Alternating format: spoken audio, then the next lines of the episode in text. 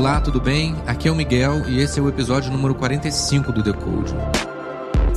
Depois da gente falar sobre a antropologia do metaverso e os investimentos em NFTs, hoje, no nosso terceiro episódio dessa quarta temporada, é dia de falar sobre inteligência artificial e teoria da evolução. Fazendo jus ao nome do podcast Decode, eu estou aqui toda terça-feira com você para decodificar as principais tendências do mundo da tecnologia hoje. E eu faço isso debatendo com as pessoas que estão construindo e vivendo essas novas tecnologias. Se você gostar do que eu ouvi, não esquece de seguir o Decode, dá cinco estrelinhas aí pra gente, isso ajuda a gente a chegar em mais pessoas. E se você gostar muito mesmo, seja um patrono do Decode conversa de hoje foi com o italiano Mauro Castelli e o brasileiro Fernando Pérez, os dois ligados ao Departamento de Inteligência Artificial da Universidade Nova, aqui de Lisboa. A gente falou muito sobre o que a inteligência artificial ainda não é capaz de fazer, sobre o que ela provavelmente nunca será capaz de fazer e por que, ela não é capaz de fazer certas coisas ainda e por que ela não será capaz de fazer certas coisas nunca, provavelmente. Mais uma vez, um papo incrível para desmistificar esse mito da inteligência artificial como algo que possa um dia substituir realmente a inteligência humana. Então, como diria o Luca e o Joaquim, tudo certo, vamos lá. Press start to play. Tradução do fragmento da tese Medidas e Métodos para uma Programação Genética Robusta, escrita por Mauro Castelli. Programação genética é uma técnica para fazer computadores resolverem problemas automaticamente a partir de uma declaração de alto nível do que precisa ser feito. A programação genética transforma iterativamente uma população de programas de computador em uma nova geração de programas, aplicando operações análogas às operações genéticas que ocorrem na natureza. É um método bio-inspirado, baseado na teoria da evolução de Darwin, e de acordo com essa teoria, grande parte da história da vida pode ser explicada por processos físicos que operam sobre e dentro de populações e espécies. Esses processos são reprodução, mutação, competição e seleção. Ao longo de muitas gerações, esses processos moldaram o comportamento de indivíduos e espécies para atender às demandas do entorno. A evolução não tem um propósito intrínseco, mas ela foi capaz de arquitetar soluções para problemas de sobrevivência que são únicos às circunstâncias de cada indivíduo. Soluções essas bastante engenhosas. Combinar esse processo evolutivo com computador é uma forma de resolver problemas de engenharia complexos que algoritmos tradicionais foram incapazes de superar. Essa é uma das áreas de mais rápido crescimento da ciência da computação e da engenharia exatamente por esse motivo. Está abordando muitos problemas que antes estavam fora de alcance, como o design rápido de medicamentos. Potencialmente, o campo pode realizar o sonho da inteligência artificial, um computador que pode aprender por conta própria e se tornar um especialista em qualquer área do conhecimento. Professor Mauro Castelli, italiano, cientista da computação, mestre e doutor pela Università degli Studi de Milano e professor da Universidade Nova de Lisboa, pioneiro no estudo da programação genética. Fernando Pérez, brasileiro, também cientista da computação, mestre em ciência de dados e análises avançadas e doutorando em inteligência artificial aqui na Universidade Nova de Lisboa. E, se eu entendi bem, a programação genética é uma evolução do aprendizado de máquina supervisionado para resolver problemas que a inteligência artificial não era capaz de resolver. Então eu queria começar por aí. São três perguntas e vocês escolhem qual que vocês querem responder primeiro. É, quais são os paradigmas hoje da inteligência artificial? Quais são os problemas que a inteligência artificial não é capaz de resolver hoje? E o que significa um computador aprender por conta própria? Ou seja, da onde vem a vontade dele aprender? Sim, é, então, boa tarde a todos. Eh, em primeiro lugar, obrigado pelo convite e já peço desculpa pela qualidade do meu português, que não é exatamente impecável. Eh, vou responder, se calhar, com, a partir da, da pergunta que eu acho mais interessante, eh, ou seja, o que, que a inteligência artificial ainda não é capaz de resolver. bem, eu acho que aqui temos que considerar nesta categoria é, problemas em que tem a ver basicamente com a criatividade, é, com a capacidade de utilizar, é, vamos dizer, o sentido comum é, ou seja, tudo o que, que um ser humano consegue é, apreender nos primeiros anos de vida, é, ou seja, todas aquelas rela relações que existem entre os, os objetos, o contexto do nosso mundo. É, bem, eu acho que hum, aqui é o ponto mais fraco onde a inteligência artificial ainda não é capaz de, uh, de aprender, de resolver problemas. Uh, posso dar um exemplo. Hoje em dia temos uma inteligência artificial que, se calhar, é capaz de identificar a probabilidade ou, vamos dizer, indicações sobre a presença do, de cancro a partir de imagens, mas a mesma inteligência artificial se calhar não é capaz uhum. de distinguir entre imagens eh, de cães e de gatos. Ou seja, isso tudo faz com que a inteligência artificial ainda não tenha aquela capacidade de generalizar. A inteligência artificial ela é capaz de resolver coisas muito, muito difíceis, tipo prever a possibilidade de alguém ter câncer, né, que é cancro aqui, aqui em Portugal, mas ao mesmo tempo a incapacidade dela, o limite dela está justamente no que para nós humanos talvez seja o mais elementar, né, que talvez seja aquilo que justamente ninguém precisa ensinar para gente que é o senso comum, né? Isso parece, parece até uma contradição de o, o que a inteligência artificial tão poderosa não é capaz de fazer é aquilo que para nós humanos é tão elementar, tão natural mesmo de nós seres humanos, que é o senso comum, que ele, ele falou o sentido comum, que é o senso comum. Exatamente. Isso acaba sendo até, de certa maneira, a, a, vamos chamar assim, quase que um, um, acho que um paradoxo, né? De, de duas coisas que, o, o, né, poxa, mas o, a coisa mais complexa consegue detectar, o que talvez a olho nu a gente olhando não detectaria, é, e ao mesmo tempo aquilo que é de, de senso comum ou que envolve pensamento abstrato ou até mesmo analogias que para a máquina é muito grande fazer, porque ela se especializa em fazer uma determinada tarefa. Então, por exemplo, para ela conseguir fazer a classificação é, da imagem é, através da imagem e dizer se é câncer ou não, ele reviu milhares de imagens. Ou seja, ele se treinou e se tornou especialista em fazer aquela atividade. Né? E é nisso que a inteligência artificial é muito boa. Se você tiver um, muitos dados é, e, e, nesse caso específico, esses dados estejam é, devidamente anotados, o que, que é uma imagem com câncer e o que, que é uma imagem com não câncer, com certeza esse algoritmo vai conseguir fazer isso muito melhor que nós seres humanos. Agora, conseguir distinguir questões do mundo ou entender que tipo de tarefa precisa ser executada dentro de um determinado contexto é, fica muito mais difícil, né? É, porque a gente passa os primeiros anos da nossa vida percebendo o ambiente que, que nos cerca. Né? Você vai aprendendo uhum. é, questões é, de movimento, distância, é, vai aprendendo a própria linguagem. A gente demora quase um ano em média para falar. Né? Então existe ali todo um tempo que a gente está alimentando o nosso cérebro com uma série, vamos chamar assim, se a gente pudesse fazer uma analogia, com uma série de modelos, né? Que é isso que o, que o Mauro estava comentando a respeito, né? Poxa, é, a gente acaba conseguindo ter esse senso comum e essa, essas conseguir é, ser capaz de fazer essas analogias, porque a gente passou anos no nosso cérebro tendo diversos, vamos chamar assim, modelos, cada um especializado em determinadas questões.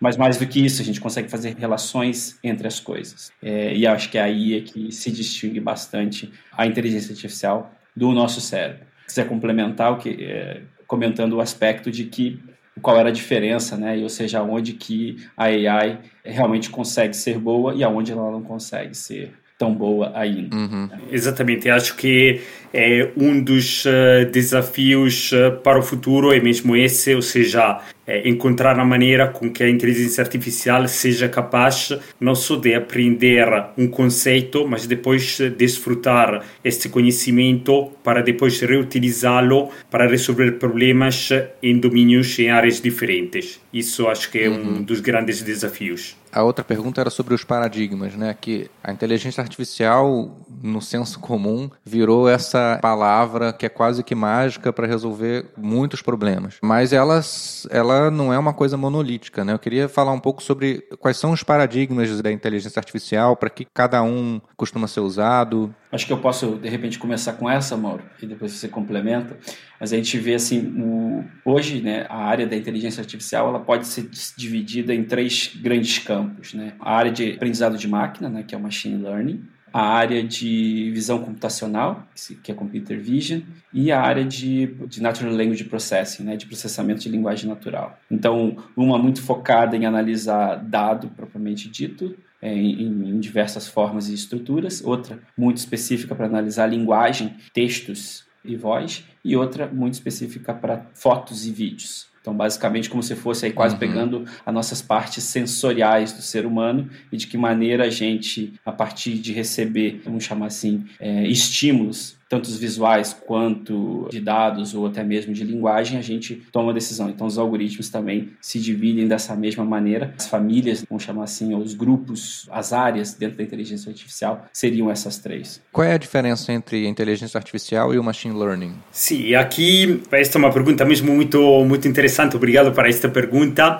Aprendizagem é, máquina, o machine learning é uma subcategoria da inteligência artificial, ou seja, a inteligência inteligência artificial tem como objetivo aquilo de chegar numa situação em que a máquina é capaz de ter comportamentos, de hum, resolver problemas, é, na mesma maneira é, em que o ser humano é capaz de resolver problemas, de apresentar comportamentos parecidos com, com o ser humano. Enquanto o machine learning é um task mais específico, ou seja, o machine learning tem como objetivo exatamente aquilo da aprendizagem, é, que é dado um conjunto de dados, o objetivo do machine learning é extrair conhecimento, extrair informações, extrair relações escondidas nestes dados. Então, neste aspecto é claramente uma sub-área da inteligência artificial. E complementando isso, né, Mauro, acho que um dos grandes aspectos para o pessoal que, poxa, mas o que é então esse machine learning efetivamente? São programas que, que são capazes de escrever, vamos chamar assim,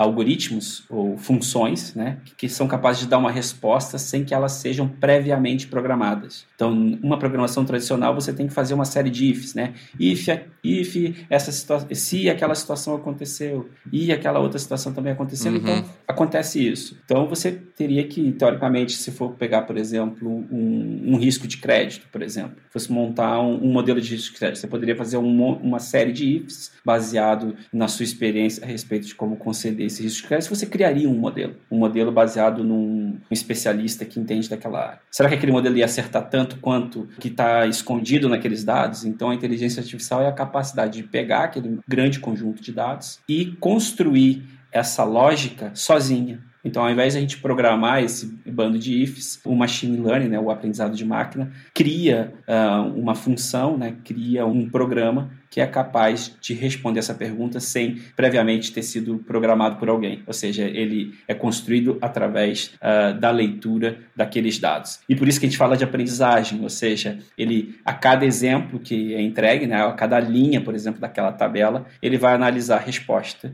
e vai, uh, enfim, contabilizar uhum. os pontos disso. A partir do momento que ele lê um milhão de registros, ele tem a capacidade, por exemplo, de uh, já poder afirmar com um grau de certeza bastante grande o que, que leva, por exemplo, exemplo, uma inadimplência ou quais são os clientes que realmente pagam em dia. Então, a, a, o machine learning é o processo de construção desse, desse algoritmo de forma é feito pela própria máquina. Né? A gente até poderia dizer que trabalha num nível meta. Né? E, e para complementar a explicação do Fernando, acho que é também importante evidenciar uma diferença fundamental que é no método tradicional em que nós temos o ser humano que é responsável para escrever um software, para escrever um código que resolve um problema, é, há situações em que isso não é, não é possível. Ou seja, vou dar um exemplo muito, muito simples. Uma coisa é, dado um conjunto, vamos dizer, de mil números, escrever um software, um programa que é capaz de devolver o maior número neste conjunto. Isso é uma coisa muito fácil e nós,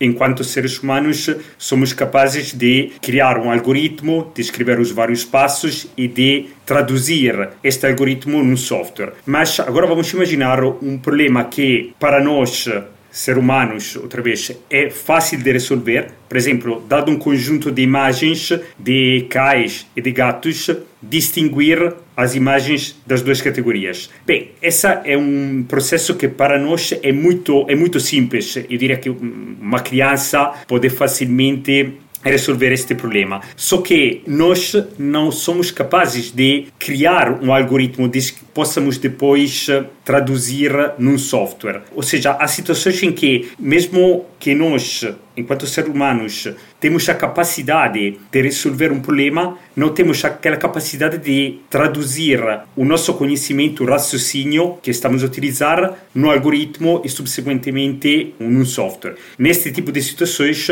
o machine learning é, eu diria, é fundamental, porque qual é a ideia? Aqui a ideia é que nós damos input um conjunto de eh, input, o respectivo conjunto de output, e depois é o algoritmo de machine learning que é responsável, entre aspas, sozinho, para encontrar a relação escondida que existe entre o conjunto de input e o conjunto de output. Ou seja, já não temos a figura do ser humano que é responsável para eh, escrever o software, para escrever aquela função que permite, neste caso, distinguir imagens de cães e de gatos, mas é o algoritmo que descobre sozinho quais são as uh, características, as features mais relevantes para uh, distinguir as duas tipologias de imagens. É, para o ser humano é muito difícil explicar algumas coisas, né? E, e, as máquinas, como elas analisam muitos dados, elas acabam conseguindo encontrar uma explicação. Essa explicação, ela é uma correlação. Como é que você consegue diferenciar o que é uma correlação do que é de fato uma explicação? Como é que se trata esse dilema? Vamos por partes, né? Mas eu acho que o, o,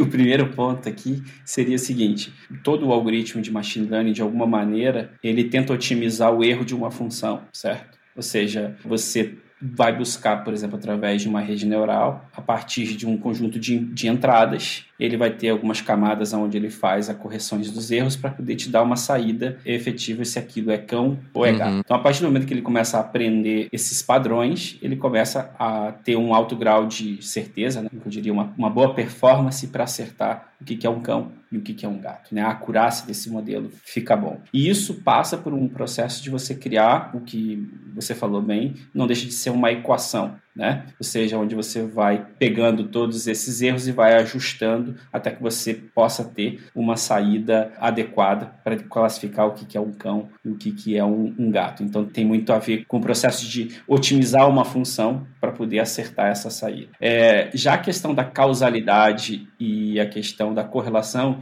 são duas coisas distintas. A correlação é quando as variáveis elas andam juntas ou em intensidades parecidas, tanto positivamente que é quando as duas vão juntas para o mesmo lado, ou quando elas vão em, em, direções contrárias, quando a gente tem uma correlação negativa. Né? Então a correlação está muito mais ligada a, ao comportamento das duas variáveis. Enquanto a causalidade implica em quanto uma determinada variável influencia a outra variável. Né? Então, enquanto A influencia B. Então, basicamente, acho que essa é, seria a distinção entre a questão da causalidade e da correlação. No caso específico, para a classificação dos gatos e dos cães, é, aí sim a gente está falando de uma equação de ajuste de um erro para poder dar melhor saída ponderada. Uhum. E aí nisso o Mauro é um especialista, né? Uhum. É, hoje utiliza bastante questões aí de deep learning, né? O deep learning é a, talvez uma das grandes tecnologias hoje utilizadas para fazer essa parte de reconhecimento de imagem, porque ele consegue ter uma rede neural muito mais densa, mais profunda, com várias camadas para tratar esses erros. Certo, Mauro? Sim, é, é, exa exatamente. E uma das coisas que acho também importante, é, o Fernando explicou perfeitamente, é fundamental para evitar este um, possível problema que o Miguel estava a comentar, ou seja, é, das correlações, é também importante que os dados que nós fornecemos input ao algoritmo de machine learning sejam dados bem processados, ou seja, temos que ter aquele cuidado para eliminar variáveis que estejam altamente correladas, exatamente para evitar depois de identificar patterns que na verdade não são verdadeiras relações, mas que são na verdade simples correlações que nada que nada estão a dizer em relação à verdadeira relação que existe entre o conjunto de input e o conjunto de output.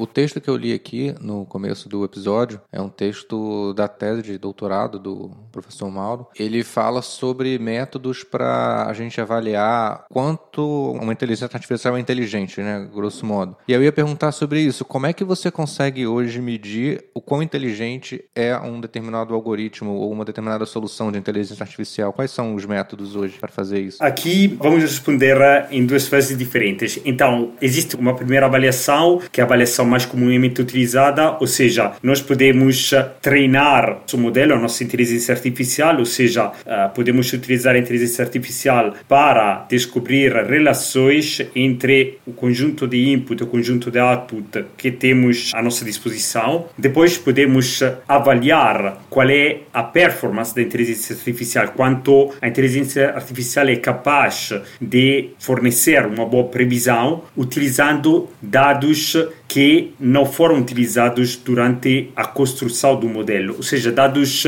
que o nosso modelo não conseguiu ver durante o training. O que estamos a fazer basicamente é tentar utilizar o modelo, entre aspas, no nosso dia a dia para perceber se depois o comportamento da inteligência artificial e do nosso modelo é o comportamento esperado. Também depois aqui eh, podemos abrir uma discussão maior que está relacionada com os níveis de inteligência artificial que existem hoje em dia. Ou seja, fala-se de Weak Artificial Intelligence, General Artificial Intelligence e Super Artificial Intelligence, que são basicamente os três graus de inteligência artificial. Hoje em dia, basicamente, nós estamos eh, no primeiro nível, no Weak Artificial Intelligence, ou seja, a inteligência artificial hoje em dia só é capaz de extrair um conhecimento que está relacionado com um dado problema, com um específico problema, ou seja, falta completamente aquela capacidade que é comum do ser humano de utilizar um conhecimento sobre um dado problema para depois enfrentar outras situações parecidas. Se calhar não no mesmo, no mesmo domínio, mas pelo menos parecidas. Eu acho que esta é a direção em que a inteligência artificial deveria ir nos próximos anos e também claramente isso é um grande desafio, porque se nós queremos verdadeiramente atingir o objetivo geral da inteligência artificial, ou seja, pensar, agir e ter um comportamento como aquele do ser humano, é, claramente temos que melhorar a capacidade que a inteligência artificial tem de resolver um problema, mas depois de utilizar aquele conhecimento para resolver problemas mais complexos e âmbitos diferentes. Complementando esse aspecto, eu vejo que existe também uma outra questão que é a consciência. É, qual é a consciência dessa inteligência artificial? Porque uh, se a gente está falando no nível 1, o nível 1 é o que a gente tem hoje. E por ser nível 1 não significa que é, é ruim. Muito pelo contrário, resolve problemas hoje muito bem. É, mas a grande questão de uma inteligência geral artificial ou uma super inteligência artificial vai ser a questão da consciência, porque você resolver o problema da melhor forma possível, muitas vezes pode, por exemplo, afetar a própria vida do ser humano. Então, essa questão de como que ele vai ter essa consciência para medir esses fatores é extremamente importante. E aí até pode puxar um pouquinho, né, Mauro, lá para a questão de toda a parte das meteorísticas, principalmente ali dos algoritmos genéticos, programação genética, que a gente geralmente quando vai maximizar um objetivo e quando o problema é multi-objetivos, a gente precisa pesar todos esses objetivos. Então, de alguma maneira, a consciência poderia ser tratada dessa maneira, ou seja, desde que eu não esteja prejudicando o ser humano, eu vou tentar fazer atingir aquele objetivo da melhor maneira possível. Então, apesar de ser um pouco tópico ainda essa questão de uma inteligência geral artificial e de uma superinteligência, há muitas pessoas que acreditam que a partir do momento que a gente atingir a inteligência geral artificial, rapidamente essa máquina teria a capacidade de se tornar uma superinteligência, porque ela iria, ela poderia priorizar a própria evolução e como isso poderia acontecer, imagina com vários supercomputadores trabalhando ao mesmo tempo, ela poderia atingir uma superinteligência. E a inteligência de nível 2, eu acho que outro ponto que seria legal falar é seria equiparar o ser humano. A superinteligência estaria acima do ser humano, né? Eu acho que essa também seria uma boa distinção aí para complementar o que o Mauro colocou é, bem explicado. Obrigado, Fernando.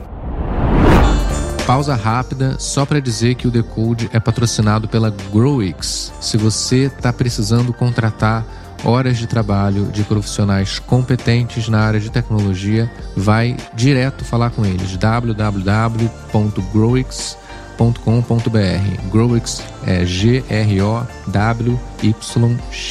Growix. E também contamos com um incrível patrocínio da Inventos Digitais. Se você quer aumentar a produtividade do seu time de tecnologia e você quer montar um novo produto digital, vai falar com eles. Contato arroba inventosdigitais.com.br.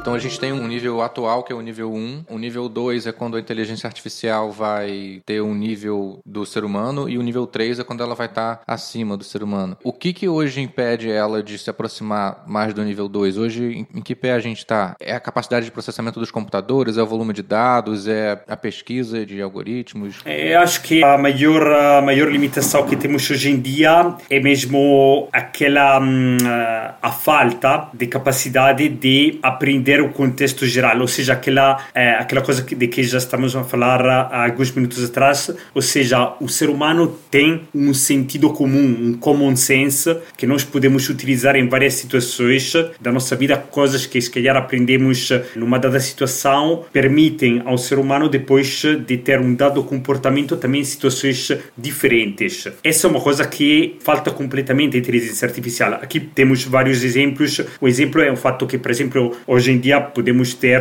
uma inteligência artificial que é capaz de ganhar contra o campeão do mundo do xadrez, por exemplo, mas a mesma inteligência artificial, se vamos mudar o jogo, provavelmente não é capaz de ganhar contra uma criança de 5 anos. Ou seja, falta mesmo aquela capacidade de abstrair e de utilizar um conhecimento não só num específico problema, mas no contexto geral. E isso acho que é fundamental, porque é basicamente a propriedade mais relevante relevante que caracteriza o ser humano, ou seja, nós aprendemos vários conceitos ao longo da nossa vida e depois somos capazes de reutilizar esses conceitos em situações diferentes. É coisa que uhum. hoje em dia ainda não conseguimos uh, atingir com a inteligência artificial. E a gente falou aqui de machine learning, aprendizado supervisionado, autossupervisionado, algoritmos genéticos. Eu queria que a gente tentasse falar um pouco das diferenças entre esses conceitos, deep learning também, que muita gente confunde confunde, né? Qual é a diferença entre aprendizado supervisionado, autossupervisionado, algoritmos genéticos e deep learning? Começando lá atrás um pouquinho, né, que a gente, acho que foi alguns minutos atrás a gente conversou, é sobre a inteligência artificial. Aí tem diversas áreas dentro da inteligência artificial. Temos o machine learning. Dentro do machine learning, a gente também pode dividir isso em sub-áreas. Basicamente, a gente utiliza aprendizado supervisionado e aprendizado não supervisionado. E aí existem, eh, mais recentemente, algumas outras subdivisões que podem falar um pouquinho de aprendizado semi-supervisionado ou auto-supervisionado. E ainda teria o reinforcement learning aqui por fora, né, Mauro? Eu acho que ainda fecharia esse contexto, mas aí ele estaria realmente por fora do aprendizado supervisionado. É, então a gente tem essas, essas definições, né? Então, aprendizado supervisionado você precisa ter os dados e precisa ter aquela variável que você quer explicar naquela tarefa que você quer aprender. O dado precisa existir para você poder determinar ou fazer uma predição. Então, geralmente o aprendizado supervisionado uhum. ou você faz uma classificação ou você faz uma regressão. Uma classificação é quando essa variável de tar, essa variável alvo, ela é categórica e ela é uma regressão quando essa variável alvo é um número. E a gente tem o aprendizado não supervisionado, que basicamente tem aí a grande família de algoritmos de clustering que servem para poder separar os dados, né, as observações em grupos diferentes, mas aí agora sem ter um dado para classificar, mas muito mais para dividir eles por semelhança. Né? E aí ele vai pegar os aspectos, as variáveis, e através dessas variáveis ele vai separar eles por semelhança, vai tentar juntar aqueles que são mais parecidos e separar aqueles que são diferentes para você poder ter grupos distintos de usuários. E aqui aquilo que o Mauro comentou sobre a correlação é extremamente importante, porque se você utilizar as variáveis correlacionadas, você vai criar uma relação que ela existe, mas não vai te ajudar a separar os grupos. Então aqui, uhum. por exemplo, uhum. principalmente uhum. nesse tipo de algoritmos, teria que tomar o cuidado um pouquinho com a correlação. E aí depois a gente tem o, o auto-supervisionado e o, e o semi-supervisionado. Acho que não sei se o Mauro quer comentar um pouquinho do auto-supervisionado. O auto-supervisionado é provavelmente o mais, o mais atual, é o tópico provavelmente mais, mais relevante na hum, comunidade científica. Hoje em dia é a coisa mais, mais inovadora. A ideia é exatamente aquela de ter uma coisa que está no meio entre o supervise e unsupervised, embora seja mais uh, relacionado com o supervised learning. E uh, esta é, uma, é um tipo de aprendizagem que é uh, sobretudo utilizada na área do processamento de texto, processamento de, de, linguagem natural e, por exemplo, é a capacidade que hoje em dia temos de ter modelos que são capazes, por exemplo, de completar uma frase. ou seja, nós podemos começar a começar a falar e dizer olá Miguel e depois o modelo pode avançar e dizer tudo bem. O Google faz no Gmail, né? Você começa a escrever um e-mail e ele, a partir do que você já escreveu, ele te, te sugere, né? Esta capacidade que é muito, é muito útil nesse tipo de task em que temos texto, que basicamente existem modelos que são capazes de aprender qual é a estrutura do texto e quais são as relações semânticas que existem entre as, as palavras, entre as componentes que caracterizam um texto e a partir daí conseguimos depois, como neste exemplo, completar, por exemplo, uma, uma frase, sugerir possíveis maneiras para completar uma frase, eh, etc. Acho que é uma coisa muito relevante na área da, da inteligência artificial e também permite chegar a ter aplicações que são também bastante, bastante engraçadas. Por exemplo, o fato de conseguir criar composições com dado, com dado estilo, criar tweets, por exemplo, com o estilo de uma, de uma dada pessoa. Alguns anos atrás, dois anos atrás, é, falou-se muito do modelo que era capaz, basicamente, de criar tweets do Donald Trump com, com, aquele, com aquele estilo. E, ou seja, há coisas depois que são engraçadas, mas também há depois aplicações que são claramente mais interessantes que não, que não essas. Então, a gente está falando de, um, de visões que é um determinado tipo de abordagem é para eu tentar categorizar, então descobrir se é um gato ou um cachorro, né, por exemplo. Um outro é para eu tentar saber qual é o número, então qual é a probabilidade de uma pessoa com tais características não pagar um determinado empréstimo, que é um número. O auto-supervisionado é esse de eu meio que filling the blanks, né, então adivinhar onde é que estão os buracos e completar com a frase, com a palavra certa. Mas todos esses casos são variáveis, assim, não são contínuas, né? São variáveis que, que não são contínuas, são meio que estáticas, né? É a classificação ou é o número, o número, mas por exemplo, para você prever um vídeo ou para você prever um áudio, você sai dessas categorias mais estáticas e vai para uma coisa mais contínua. Como é que é a abordagem para esses casos, onde você não tem uma classificação ou um número que você vai inferir no final das contas? Sim, aqui existem técnicas que permitem prever valores, valores contínuos, reais, assim como prever basicamente uma série temporal. Na área do, da aprendizagem profunda, do deep learning, hoje em dia são muito utilizadas as redes recorrentes, são chamadas, aquelas maioritariamente utilizadas long short term memory, que tem como objetivo exatamente aquele de incluir também uma componente temporal, ou seja, temos a capacidade de analisar não só uma observação singular, mas uma sequência de observações, ou seja, conseguimos trabalhar com séries temporais e aqui existem várias aplicações. Podemos utilizar eh, estas técnicas para analisar texto, podemos utilizar para, por exemplo, analisar mercados financeiros, para analisar música, etc. Ou seja, a ideia é exatamente ter modelos que eh, sejam capazes de de uma certa qual maneira, modelar também a componente temporal, ou seja, não considerar cada observação basicamente independente, mas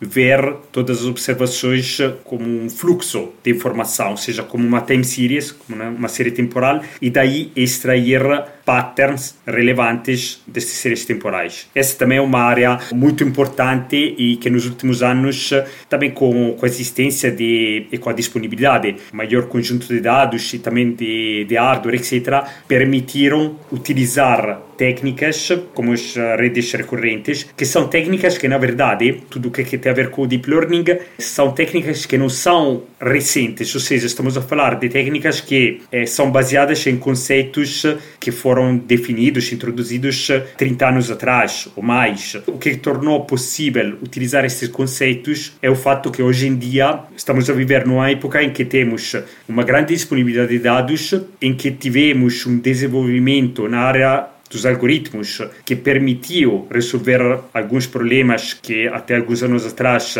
tornavam impossível utilizar redes profundas e finalmente também a disponibilidade que temos hoje em dia de hardware como graphical processing units etc que permitem utilizar este grande conjunto de dados que conseguimos eh, gerar e capturar basicamente todos os dias. Eu li recentemente, estava conversando com o Fernando, que eu li recentemente um artigo do Ian LeCun, que é um francês. Ele é diretor de ciência lá do Meta, ex-Facebook, e o artigo se chama Aprendizagem Autossupervisionada, o lado escuro da inteligência, The Dark Side of Artificial Intelligence. Ele diz exatamente isso que a gente está falando aqui, né? que para resolver um problema muito complexo, a gente precisa de muitos inputs manuais e ou então ter uma forma de, de ver esse problema acontecendo de todas as formas possíveis várias vezes. E esse é o motivo pelo qual a gente ainda não tem os carros autônomos, né? Ele, ele fala isso. Porque, por que um adolescente consegue aprender a dirigir em 20 horas sem muita supervisão e os computadores ainda não? E ele continua falando desse motivo, que os humanos eles aprendem certas coisas mais rápido porque tem o senso comum, o conhecimento do contexto. A gente conhece a física do espaço e tudo isso. E aí no final ele justamente fala do aprendizado autossupervisionado como uma abordagem muito avançada para resolver como paradigma né, da inteligência artificial e nesse viés de ser uma inteligência que não precisa de uma fonte de verdade sendo dita por alguém. Isso às vezes é muito confuso de entender como é que uma inteligência computacional vai conseguir descobrir o que, que são os dados sem nenhum ser humano dizer o que, que significam esses dados. É aí que entra aquela coisa das metaheurísticas. Queria entender um pouco melhor como é que funciona essa capacidade de um algoritmo interpretar dados sem nenhum input humano. Aí entra aquele processo que a gente estava falando do nível 2, né? Principalmente. Porque, apesar de já existir alguns estudos no nível 1, um, porque primeiro você precisa identificar que tarefa você quer resolver. Depois que você identificou que tarefa você vai resolver, é que tipo de informação ou dados eu tenho para resolver aquela tarefa. Só aí a gente já, hum. o algoritmo já tem grandes dificuldades. Segundo é, o que, que significa aquela variável? Imagina, você pode nomear a mesma variável de vários jeitos diferentes. Então, o que, que vai levar aquele algoritmo a entender que aquilo representa exatamente a informação que você busca? Então, de uma maneira geral, sempre tem um ser humano para traduzir esses aspectos do mundo para o algoritmo. Porque o que, que uma inteligência artificial sabe fazer? Na verdade, ela pega aquele conjunto de inputs, baseado naquela equação que ele vai tentar otimizar, ele constrói um programa sozinho. E você indicou para ele muitas coisas. Mas ele não sabe que casado significa o status civil de alguém ele sabe que é um elemento dentro do. Isso em machine learning, né? Obviamente, em linguagem natural, você sabe o que significa casado e vai tentar inferir em cima disso. Então, eu vejo que talvez uma das questões aqui é como é que a gente cruza diferentes algoritmos ao mesmo tempo. Porque a gente, ser humano, não começa do zero você traz anos de experiência a respeito de uma série de questões. Então, por exemplo, a primeira vez que você começou a programar, por exemplo, parecia grego, certo? Você que também é da área de computação. Então, poxa, você começou a entender o que, que era uma variável, o que, que era o if,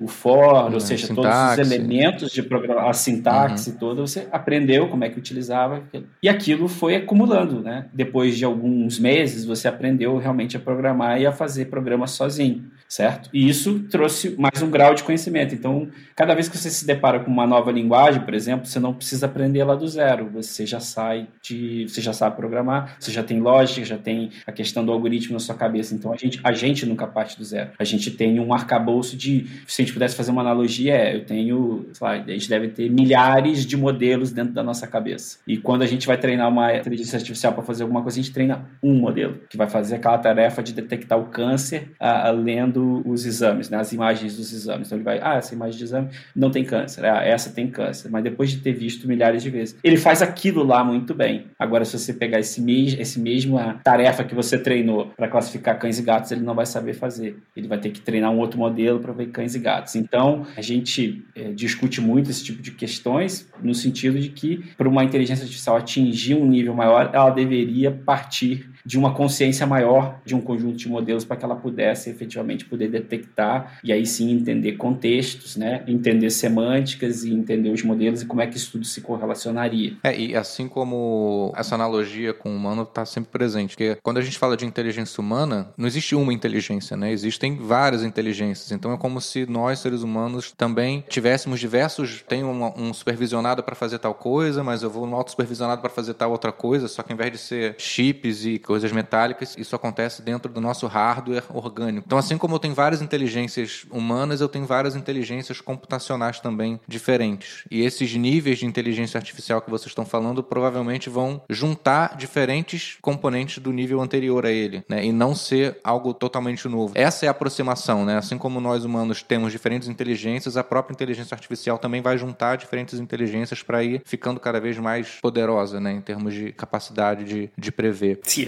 Exatamente. Esse seria talvez o caminho incremental. Pode existir um caminho disruptivo ali na frente, sei lá, com a computação quântica e com outras questões que podem vir, que a gente pode criar outras classes de algoritmos, né? Acho que aquilo que o Mauro falou, né? O que a gente está falando de inteligência artificial hoje tem 30, 40, 50 anos em alguns casos, né? E a evolução uhum. tecnológica uhum. e a disponibilidade de dados tornou possível o uso deles. E por isso que no, é, nos últimos 10, 20 anos isso realmente passou a ser utilizado mais massivamente na indústria. Mas mesmo assim, a gente está falando de questões que foram muito focadas numa maneira de, num paradigma de funcionamento, que é eu entendo os dados, eu construo uma forma de otimizar a função ou o programa que classifica, por exemplo, aquela uh, os cães e gatos e ele aprendeu aquilo bem. Então esse é o paradigma vigente. Talvez possa existir um outro paradigma. Agora o que parece mais natural num primeiro momento é uma coisa mais incremental, que é como é que você é, vai efetivamente juntar tudo que já existe, tentar gerar alguma questão. Mas a gente não sabe se esse é o caminho efetivamente para se atingir o nível 2. Talvez o nível 2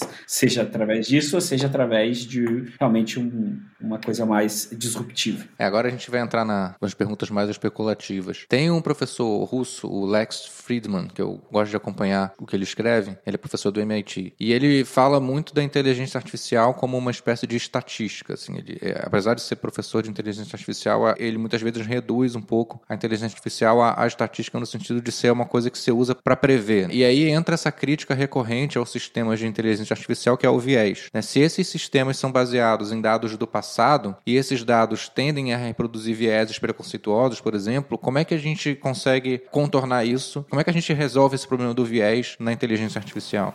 É, aqui, é, esse é um dos grandes, dos grandes problemas, porque, como o Fernando estava a dizer, o paradigma que temos hoje em dia é, bem, temos conjunto de dados, utilizamos esses dados para aprender, mas claramente os algoritmos de, de aprendizagem automático que estamos a utilizar são, ou melhor, a performance dos algoritmos é boa se os dados que estamos a utilizar são bons em termos de qualidade e se não tem nenhum tipo de eh, enviesamento, de bias, coisas que não sempre possível de, de, de garantir. Então, eu acho que uma das coisas fundamentais para, pelo menos, reduzir o problema é ir na direção de ter uma inteligência artificial que seja capaz de utilizar modelos que não só dão uma resposta, uma, uma predição, mas modelos que nós, como seres humanos, possamos interpretar. Ou seja, hoje em dia nós temos modelos que, dado um problema, dado um conjunto de dados, fornecem um output, uma previsão. O problema é que, na grande maioria dos casos, nós só temos esta predição, mas não temos nenhuma explicação, não sabemos qual é o percurso, o caminho lógico, vamos dizer assim, que a inteligência artificial utilizou para chegar àquele valor, àquela predição. Então, eu acho fundamental esta ideia de desenvolver modelos que sejam transparentes, que sejam interpretáveis, ou pelo menos com que seja possível para um ser humano perceber porque é que a inteligência artificial deu aquela resposta, aquele output para um dado input. E isso é fundamental, é fundamental em vários, em vários aspectos, em vários problemas. Por exemplo, o Fernando estava a dar alguns minutos atrás o exemplo do crédito. Bem, vamos imaginar que uma pessoa vai ao banco para pedir um empréstimo e a pessoa que está no banco utiliza o modelo de inteligência artificial para perceber se temos que aceitar o pedido do cliente em relação ao empréstimo ou não. Claramente, se a inteligência artificial vai dizer que não, não temos que aceitar este pedido, o dia seguinte podemos imaginar a situação em que o cliente claramente vai ao banco, se calhar muito chateado, ele claramente quer uma explicação. E nós não podemos claramente dizer ao nosso cliente: é bem, nós recusamos o vosso pedido porque a inteligência artificial disse que não. Ou seja, uhum. há situações em que é importante dar uma explicação, perceber porque que a inteligência artificial chegou a ter aquele dado output. E isso torna tudo muito mais fácil em vários aspectos. Torna mais fácil porque conseguimos explicar aos nossos clientes porque que estamos a ter aquele tipo de resultados e eventualmente conseguimos também identificar a presença de bias, de enviesamento do nosso modelo, possivelmente corrigir este tipo de bias, de maneira que o modelo no futuro seja capaz de produzir resultados, predições que sejam absolutamente imparciais, que uhum. não sejam afetadas pela presença de bias, que pode ser o bias que está presente nos dados, uh, no bias mesmo da pessoa que implementou a inteligência artificial, os modelos. E isso acho que é uma coisa fundamental para que no futuro nós possamos assistir a uma utilização da inteligência artificial em mais um, em âmbitos muito diferentes e ter uma, uma difusão muito mais rápida da inteligência artificial. Trazendo aquela a primeira parte da pergunta que você fala sobre estatística e a inteligência artificial, né? Se a inteligência artificial é só estatística, de certa forma, hoje a gente já trabalha a redução desse viés no próprio processo de machine learning, por exemplo. É, a gente geralmente treina um modelo com uma quantidade, buscando a generalização para tentar reduzir é, o viés que eventualmente possa ter. Ou seja, ao invés de decorar aquele dado, vamos tentar achar as uhum. verdadeiras relações que tem dentro dele. E outra uhum. questão que é, foi um fato que a gente citou lá atrás que tem a ver com toda a correlação, né? Ou seja, se você eliminar a redundância que vai ser dada através da correlação, a gente tende também a reduzir um determinado viés. Então, é tanto o aspecto de testar depois um modelo, e aí tem diversas técnicas para fazer isso, ajudam a reduzir também esse viés. Esse é um cuidado que já é tomado, né, pelo próprio processo em si de machine learning. Agora, se é só estatística, eu diria que não. Eu não sei se o Mauro tem a mesma visão que eu, mas eu acredito que sim.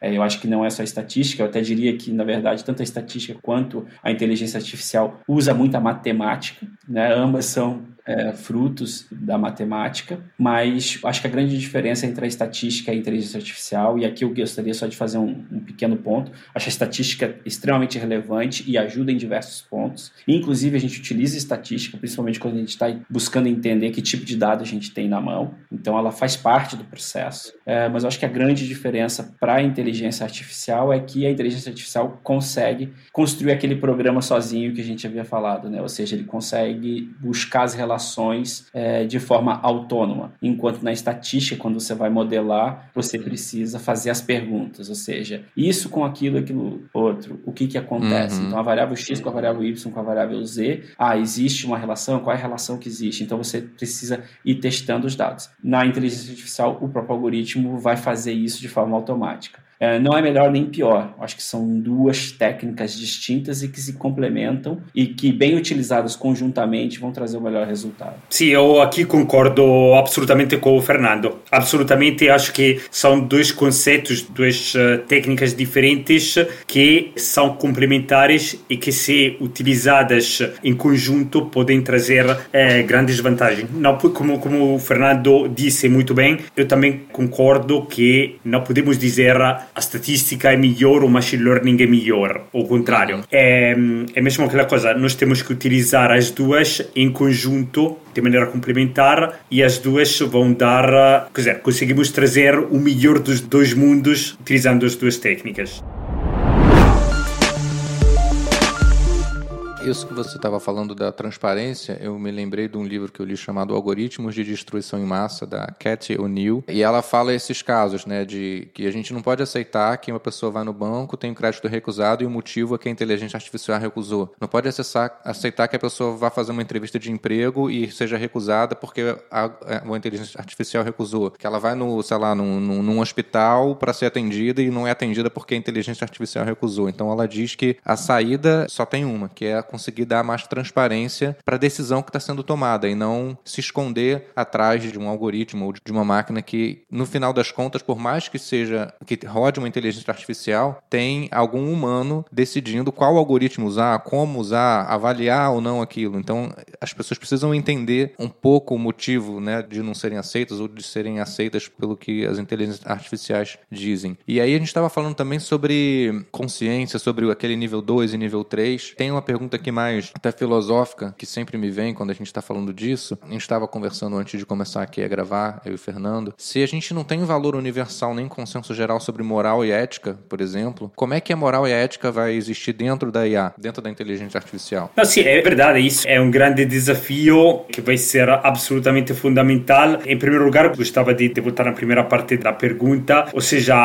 atingir esta capacidade de perceber os modelos, de perceber a razão para a qual a inteligência artificial eh, fornece um output para uma dada observação é fundamental por uma razão muito simples, porque nós não podemos eh, pretender que as pessoas, as pessoas comuns, vamos dizer assim, aceitem a utilização da inteligência artificial em vários contextos da vida deles se nós mesmos, se nós especialistas da área, mesmo não sabemos explicar os resultados eh, e os outputs uhum. da inteligência artificial. Claramente aqui é uma coisa que é, não podemos absolutamente pretender. E depois, claro, temos eh, considerações de caráter ético que são de fundamental importância e aqui acho que é fundamental envolver não só especialistas da inteligência artificial, mas especialistas em outras áreas, porque, bem, um exemplo muito, muito fácil de entender está relacionado com os carros com guia autônoma. Vamos imaginar o seguinte, que temos o nosso carro que anda sozinho, governado pela inteligência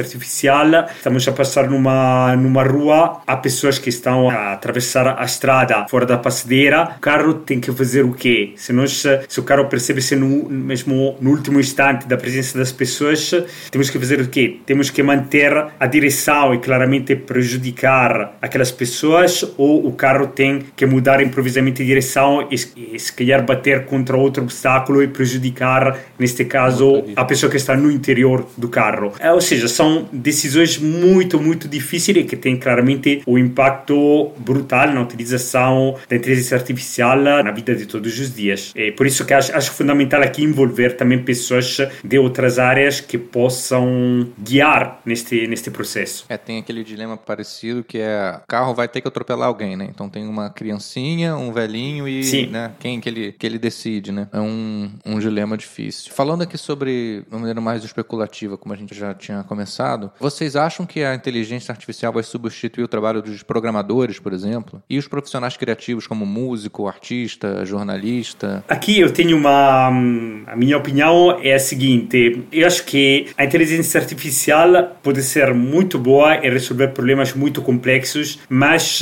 eu acho que muito, muito dificilmente eh, vai chegar ao nível de substituir o ser humano em todas aquelas tarefas onde a criatividade o elemento fundamental, é o ingrediente fundamental. Então aqui estou mesmo a falar de composições artísticas, literárias, de música, etc. Ou seja, a inteligência artificial hoje em dia tem a capacidade de produzir imagem, de produzir som, etc. Mas tudo isso acontece em que maneira? Acontece porque temos exemplos de imagens, de músicas, etc., que foram criadas anteriormente para o ser humano. Ou seja, a inteligência artificial trabalha sempre com este paradigma de ter exemplos, ter dados e tentar um, ehm, replicar estes este dados, estes exemplos. Mas a inteligência artificial falha em todos aquele tipo de atividades, mesmo que são de pura criatividade. Ou seja, acho que muito dificilmente nós teremos uma inteligência artificial que é capaz de produzir uma, uma, uma música, não sei, comparável com uma música do, do Beethoven, por exemplo. Acho que nunca chegaremos àquele, àquele nível.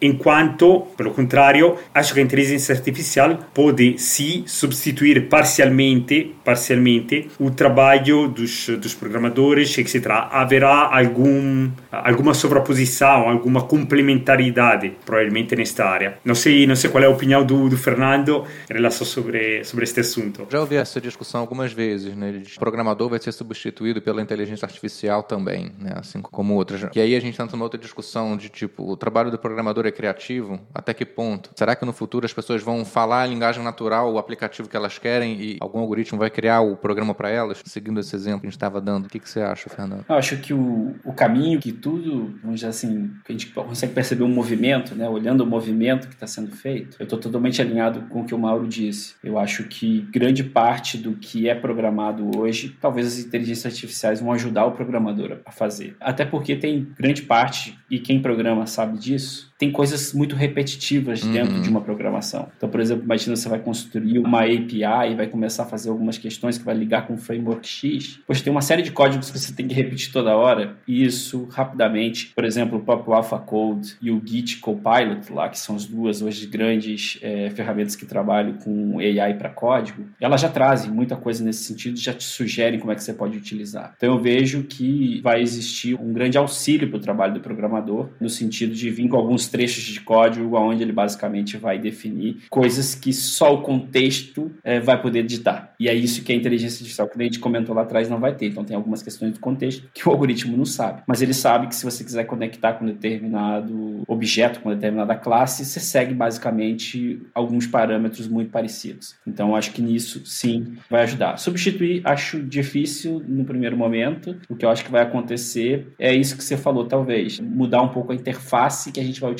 para programar. Isso talvez aí em alguns anos possa vir a acontecer. Mas de qualquer maneira você vai interferir no que tem a ver com o contexto, no que tem a ver com a questão mais semântica do que você está programando. E outro aspecto que eu acho muito difícil a IA fazer é você criar um algoritmo novo de fato, né? Ou seja, eu tenho um problema e agora vou tentar resolver um algoritmo e criar realmente alguma coisa nova, que é a parte criativa do, do algoritmo, né? Aí acho um pouco mais difícil, apesar de que a programação genética, em alguns aspectos, ajuda nisso, né? Mas eu vejo um, um pouco complicado essa questão no, no, sentido mais amplo de trazer essas soluções. E eu acho que aí também, obviamente, algumas tarefas que são repetitivas, como por exemplo, avaliar um documento e coisas do gênero, acho que isso vai ser automatizado. Tende a ser automatizado e em alguns lugares já está automatizado. Né? Então a questão de tarefa muito repetitiva e aquilo que a gente falou, machine learning é muito bom para fazer aquilo que é feito da mesma forma sempre. Então nisso eu acho que vai entrar. Mas eu acho que um dos pontos aqui mais éticos talvez, que tenha a ver com a inteligência artificial, além desse aspecto de transparência que a gente estava falando, que é um campo bastante grande dentro da IA para fazer a explicação dos algoritmos, né? ou seja, por que, que ele fez. O outro aspecto é esse aspecto que tem a ver com a quarta revolução industrial, ou seja, que é a perda dos empregos por conta da evolução tecnológica. E, em parte, eu acho que isso vai acontecer né, naquelas tarefas mais repetitivas, mas, ao mesmo tempo, existe um movimento hoje dentro da IA da inteligência artificial, além desse aspecto da explicação do algoritmo, que é não com viés de construir algoritmos que substituam o ser humano, mas algoritmos que visem elevar o ser humano.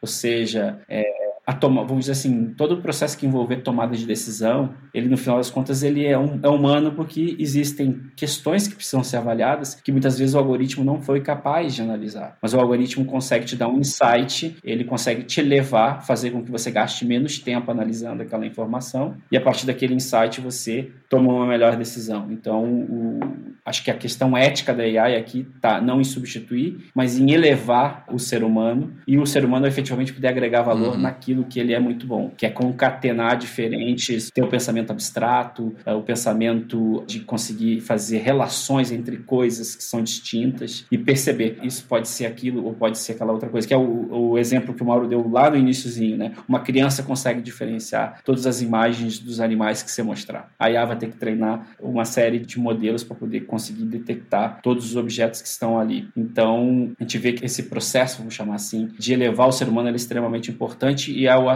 talvez um dos aspectos mais éticos aqui e também de resultado, porque tem coisa que a gente faz melhor e vai demorar muito tempo. É, se é que um dia a gente vai chegar lá que a máquina vai fazer melhor do que a gente, porque existe todo aquele conhecimento de senso comum, nosso conhecimento geral, né, que a gente consegue reaplicar em diferentes contextos sem nunca ter uhum. visto ele. É, a gente estava falando até de conceito de inteligência aumentada, ou nesse sentido de aumentar a inteligência né, do ser humano, que é a ideia do a própria Netflix, ela não tem uma inteligência inteligência artificial que cria automaticamente filmes, mas ela usa a inteligência artificial para saber qual é o tipo de conteúdo que pode chamar mais atenção de determinado tipo de população baseada nos conteúdos que ela consumiu antes. Então é essa ideia de ter a inteligência artificial muito mais como uma aliada do que propriamente como uma substituta para decisões que no final vão ser, vão ser nossas. Mesmo que um algoritmo me recomende algumas opções, eu vou ainda escolher alguma dessas opções ou nenhuma delas também. Né? No ano passado, eu fui no Web Summit, né, evento de de tecnologia aqui em Lisboa, grande, e aí teve um painel lá sobre inteligência artificial. Eu não lembro quem é que estava falando, mas era uma discussão assim, não, que a inteligência artificial está em disputa por dois polos, é de um lado os Estados Unidos e do outro a China, que são os países que estão investindo, que estão e colocando meio que a Europa como isso não estou nem falando de Brasil, de, né, mas assim, é, Estados Unidos e China. Onde é que fica a Europa nesse sentido de desenvolvimento de inteligência artificial? Qual é a visão de vocês sobre essa geopolítica da inteligência artificial? Infelizmente, tenho que, que concordar no sentido que os Estados Unidos estão claramente a guiar este processo, a China também, e a Europa está um pouco, ainda está um pouco com algum atraso nesta área. E acho que, pelo menos,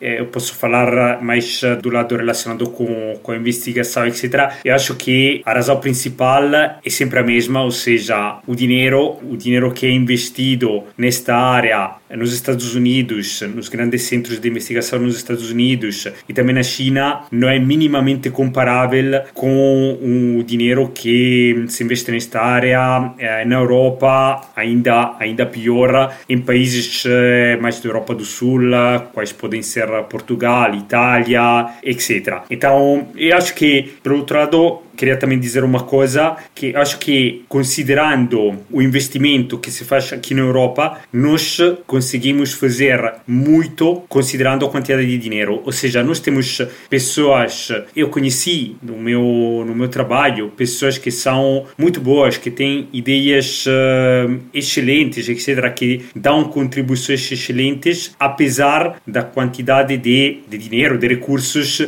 que existem. Ou seja, eu acho que nós não temos eh, nada de, de, de, nada de menos, nada de mais comparativamente aos outros, nomeadamente Estados Unidos e China. A única coisa que faz com que nós ainda estamos com algum atraso é mesmo a falta de recursos, a falta de investimentos nesta área. Mas em termos de, de pessoas, em termos de capital humano, não temos absolutamente nada menos que os outros países. Fernando, pedi para você fazer um paralelo com o Brasil também, né? Porque aonde é que a gente vai ficar nessa disputa? Vamos só usar o que vem de fora? A gente vai conseguir desenvolver tecnologia lá dentro também? Eu acho que só complementando um pouquinho a resposta do Mauro e pego já um, uma carona no, no que você perguntou, que eu acho que vai fazer todo sentido que eu vou responder. Existe também um aspecto de que onde está o dinheiro, ele atrai os profissionais. Então, se você for olhar, você vai pegar tanto nas universidades, tanto nos Estados Unidos quanto eh, na China, você uhum, vai encontrar exatamente. muitos europeus e muitos brasileiros trabalhando nessa área. Então, na verdade, é muito mais uma questão de que eles estão conseguindo atrair uma mão de obra que é extremamente escassa no mercado. Então, hoje você, assim como na área de programação, por exemplo, a área de ciência de dados existe um apagão no mundo inteiro.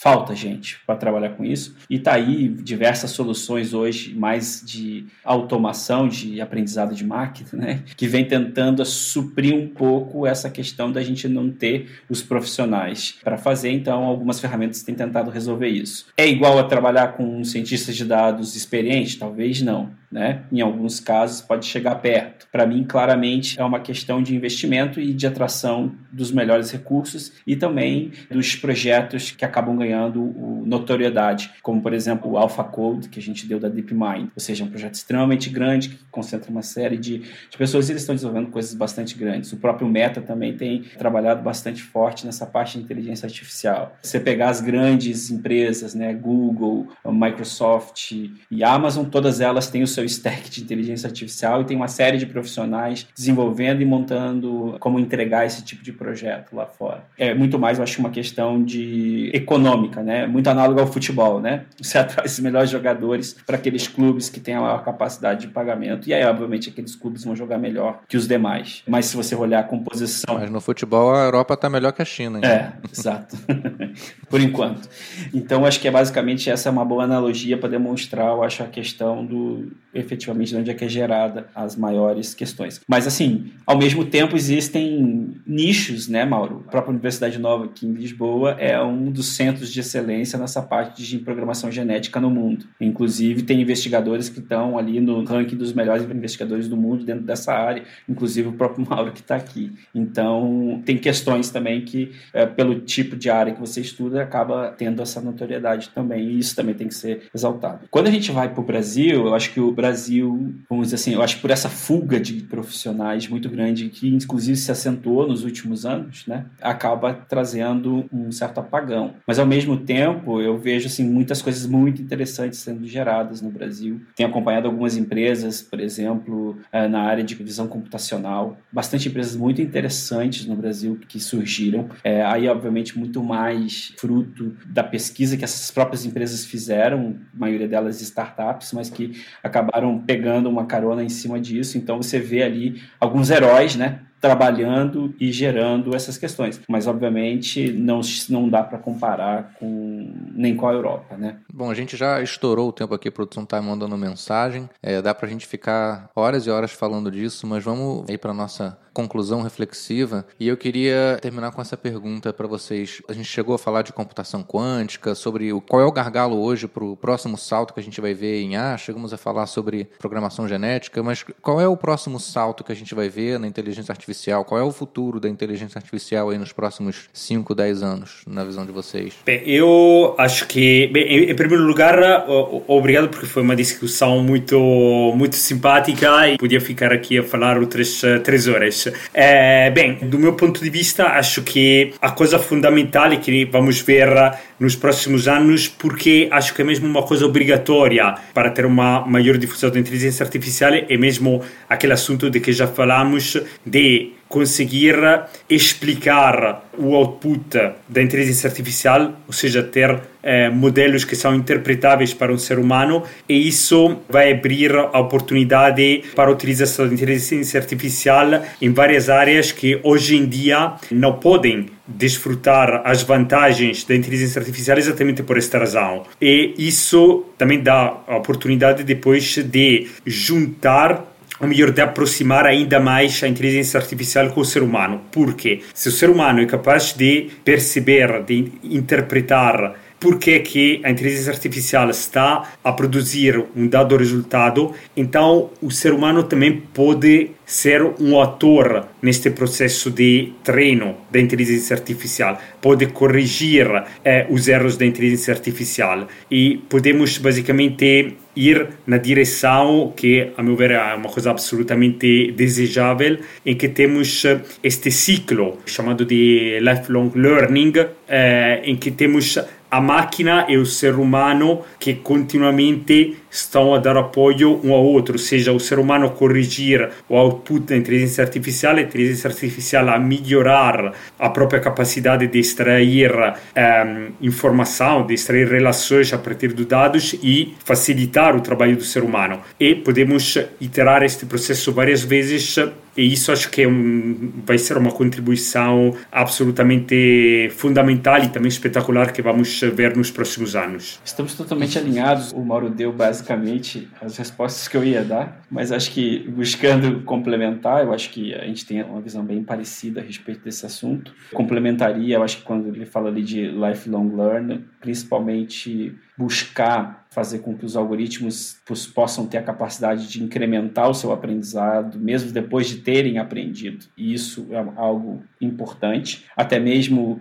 tem se falado nos últimos anos aí um pouco em AI Ops, né, que seria o fato de você poder monitorar os teus algoritmos e perceber como é que eles estão andando, mas poder possibilitar esse incremento de aprendizagem ou até mesmo a transferência de conhecimento entre os algoritmos. Essa questão do, de explicar o algoritmo é chave, que eu acho que poderia ter uma evolução talvez para ele entender um pouquinho mais da semântica, do que, que significa aquele negócio que ele está explicando, porque dentro de um conceito de negócio aquilo pode ajudar a entender o que, que é uma, por exemplo, a renda per capita daquele cliente, o que, que é a renda dele, o fato do algoritmo começar a entender qual é a semântica disso, pode ajudar ele a fazer algumas relações, ou até mesmo complementar isso com algum conhecimento especialista, né, para você poder tomar uma decisão conjunta com o algoritmo, né, ou seja, o ser humano trabalhando junto. Então, acho que essa questão de elevar o ser humano, né, de fazer essa inteligência aumentada, é algo, para mim, que é o que está no momento Né? Inclusive, tem até um relatório do Gartner que saiu esse ano, do ano passado, final do ano passado,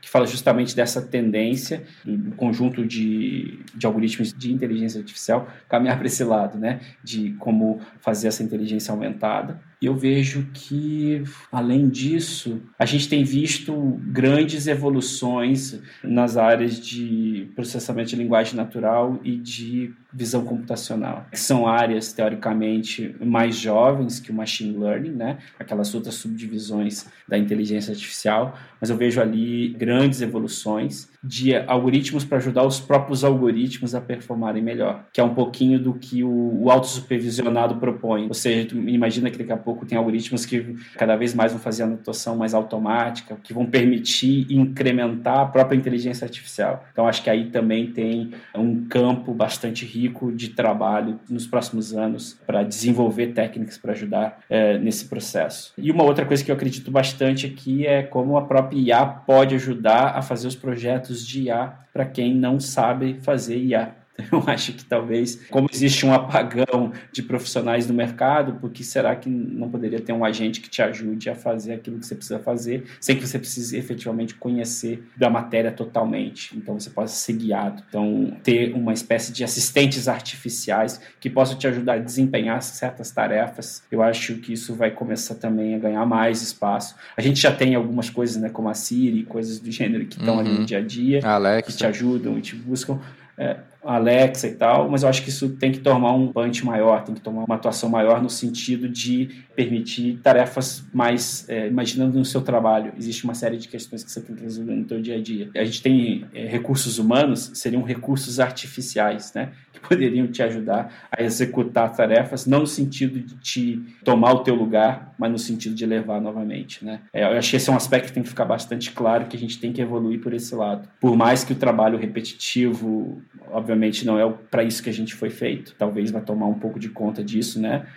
Revisar documentos, etc. Mas eu acho que a grande questão aqui é manter o ser humano naquilo que ele é realmente muito bom, que é pensar, tomar decisão, criatividade, etc. Então, você ter agentes artificiais que te ajudem a fazer aquilo que é rotineiro, eu acho também pode ser uma grande tendência. Já tem robozinhos que passam aspirador em casa, uma coisa extremamente simples, que basicamente se guia dentro do ambiente. Então, acho que essa seria talvez uma boa analogia o que poderia ser esses é, entidades artificiais, né? Esses recursos artificiais para ajudar a gente. Creio que é isso, assim. Por fim, gostaria de agradecer pela oportunidade, foi bacana essa conversa e acho que como você e o Mauro falaram, poderia ficar falando horas sobre isso, porque é algo que realmente é muito interessante e é o que, enfim, todo dia a gente fica pensando em como melhorar o mundo, trazendo e pensando algoritmos ou coisas que possam efetivamente agregar valor para o ser humano viver melhor. Nós somos suspeitos para falar, né? Mas é, dá para ficar aqui horas mesmo. Eu estava pensando agora, enquanto você estava falando, que a gente falou muito aqui sobre os limites da IA no sentido da capacidade dela de se parecer com humano, né? Então existe uma limitação ali quase que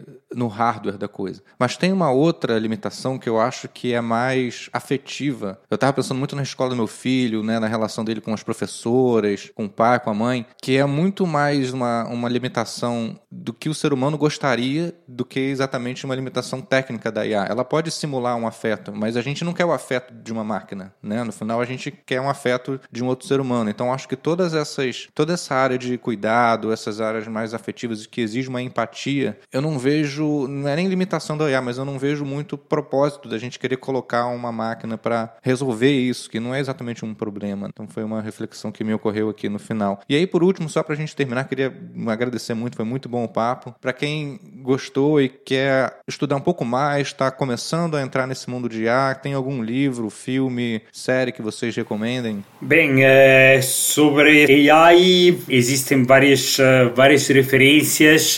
Existe um livro que é, que é o livro do Russell e, e Norvig, que é Introdução à Inteligência Artificial, que é provavelmente o livro mais conhecido nesta área, que apresenta vários conceitos, vários algoritmos, etc.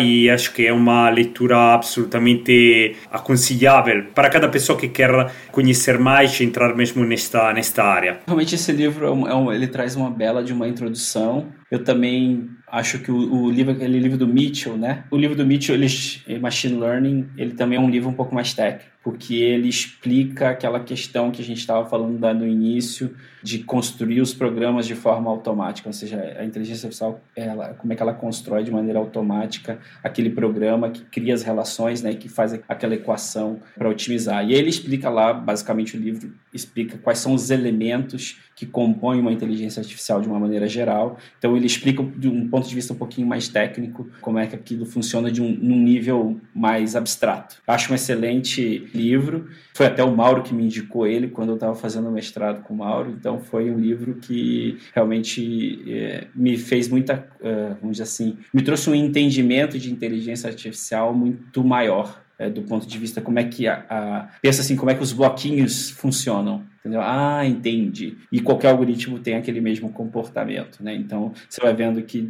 de uma forma geral é, muda uma coisa muda outra mas todos eles têm o mesmo jeitão de funcionar. Tem uma representação, você tem uma parte que faz o processamento propriamente dito e uma parte que avalia a qualidade daquilo que ele gerou. Então, de um modo geral, você tem esses três elementos e em todos os algoritmos você tem isso. Então, é um belo de um livro para ler. De série, não é bem especificamente de inteligência artificial, mas eu acho que o que mostra um pouquinho da importância de trabalhar os dados e avaliar é o Moneyball. Eu acho que é com o Brad Pitt. É um filme, não é? Um, é um filme sobre beisebol, uhum. e aí eles fazem todos os estudos dos atletas e fazem ali, aplicam muita estatística, né, fazendo aquela questão ali, mas eu acho que mostra basicamente como é que os algoritmos funcionam e, e, que tipo de problemas eles podem resolver. O primeiro filme que me vem à cabeça aqui, que explica isso um pouquinho melhor. Eu não sei se o Mauro tem alguma sugestão, mas eu não. Sempre que me perguntam isso, eu falo da, de uma série que eu vi na HBO chamada Westworld, uma história. Ah, é, Westworld. É, é que é um, um, parque de diversão, né? Aqueles que, que, que, que, os humanos constroem, com, com robôs que são literalmente iguais a nós humanos e com uma inteligência artificial, cada robô com a sua inteligência artificial, para fazer as interações ali com os quem vai lá naquele parque de diversão. E aí essa inteligência artificial chega lá no nível 2 ou 3, né? É, essa é a discussão. Chegou no nível 3 ou, ou ficou no nível 2? Eu acho que eles discutem um pouco isso lá. E aí, será que quando essa inteligência artificial chega no nível 2, ela passa a ter direito iguais aos dos humanos, maiores que os humanos, um pouco menos? São discussões que eles fazem ali. Mas, Mauro, Fernando, muito obrigado mais uma vez. Foi um prazer imenso falar com vocês. Pessoal, espero que vocês tenham gostado desse papo e na semana que vem a gente tá de volta. Valeu!